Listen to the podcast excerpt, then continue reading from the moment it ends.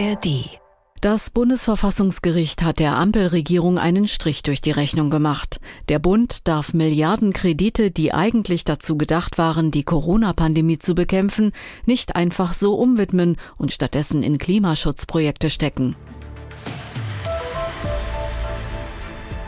Dieses Urteil ist in vielen Medien das Kommentarthema. Und damit willkommen zum Standpunkte-Podcast von NDR Info, heute am Donnerstag, den 16. November. Ich bin Gisela Former.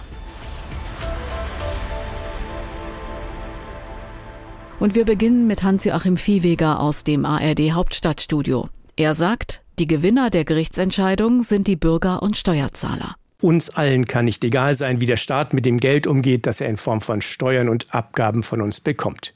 Insofern hat das Bundesverfassungsgericht mit seinen Klarstellungen zur Schuldenbremse und zur Haushaltspolitik uns allen einen wertvollen Dienst erwiesen. Erstens, weil es Tricksereien zur Umgehung der Schuldenbremse einen Riegel vorschiebt.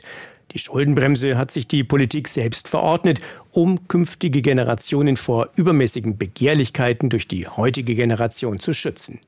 Zugleich gilt, trotz gegenteiliger Behauptungen, durch die Schuldenbremse wird die Politik keineswegs daran gehindert, Geld für Klimaschutz oder für andere wichtige Investitionen auszugeben. Nur leider funktioniert Politik, übrigens nicht erst in der Ampelkoalition, oft so.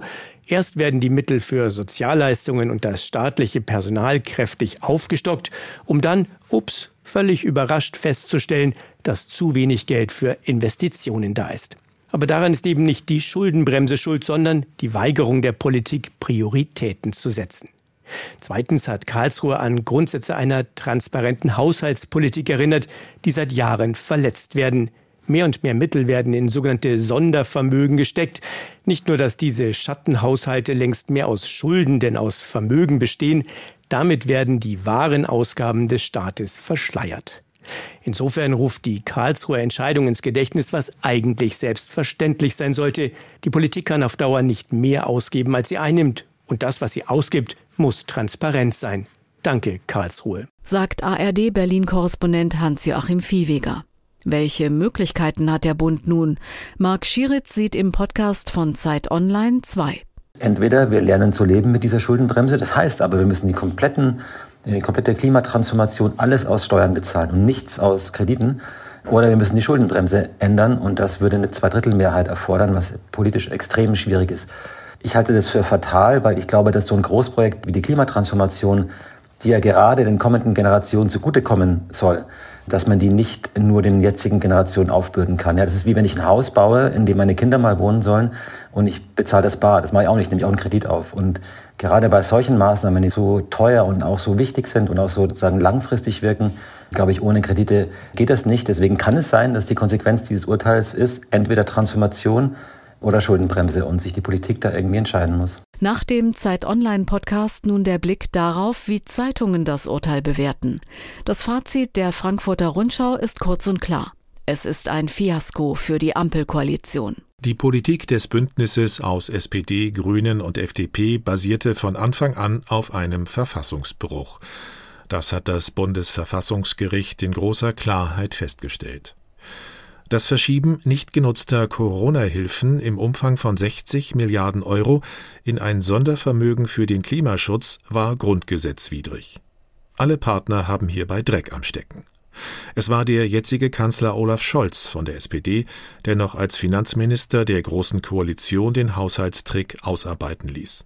Es war Christian Lindner von der FDP, der als Bundesfinanzminister der Ampel den Plan in die Tat umgesetzt hat und ihn sogar noch als Ausdruck von Gestaltungswillen rühmte. Und es ist der grüne Wirtschaftsminister Robert Habeck, der das auf diese Weise gesicherte Geld nun für Klimaschutzmaßnahmen ausgeben wollte bzw. schon ausgegeben hat. Das Handelsblatt sieht die Regierungskoalition vor einem politischen Scherbenhaufen. Lindner muss sich nun auf die Suche nach 60 Milliarden Euro machen. Für einen liberalen Finanzminister gibt es dabei nur schlechte Lösungen. Entweder man erhöht die Steuern oder macht neue Schulden. Steuererhöhungen sind in Zeiten wirtschaftlichen Abschwungs Gift. Neue Schulden verbieten sich angesichts steigender Zinsen, vor allem wenn man an die nachfolgenden Generationen denkt, die das alles zurückzahlen sollen. Bleibt die Variante Sparen und Subventionen herunterfahren. Wer sich an den koalitionsinternen Streit um die Einsparungen im Haushalt 2024 erinnert, dem schwant allerdings Böses. Da ging es nur um 15 Milliarden Euro, die die Koalitionäre an den Rand des Nervenzusammenbruchs führten. Die Situation ist insgesamt verfahren, befindet die neue Osnabrücker Zeitung für die Bundesregierung, die Gesellschaft und den Klimaschutz. Bisher hat die Ampelkoalition ihre Differenzen mit Erfindungsreichtum beim Geldausgeben überdecken können. Diesen Weg hat Karlsruhe nun versperrt. Für den Bürger heißt das, er muss sich auf Einschnitte gefasst machen. Für die Transformation der ohnehin schwächelnden Wirtschaft und den Klimaschutz ist das Urteil ein Desaster. Verantwortlich dafür aber ist nicht der Richterspruch, sondern die Bundesregierung, die den krummen Deal veranlasste. Und damit enden die NDR Info Standpunkte für heute. Morgen gibt es wieder eine neue Ausgabe mit Meinungen aus verschiedenen Medien. Ihr könnt den Podcast auch abonnieren, zum Beispiel in der ARD Audiothek. Einen schönen Tag wünscht euch Gisela Former. Ein Podcast von NDR Info.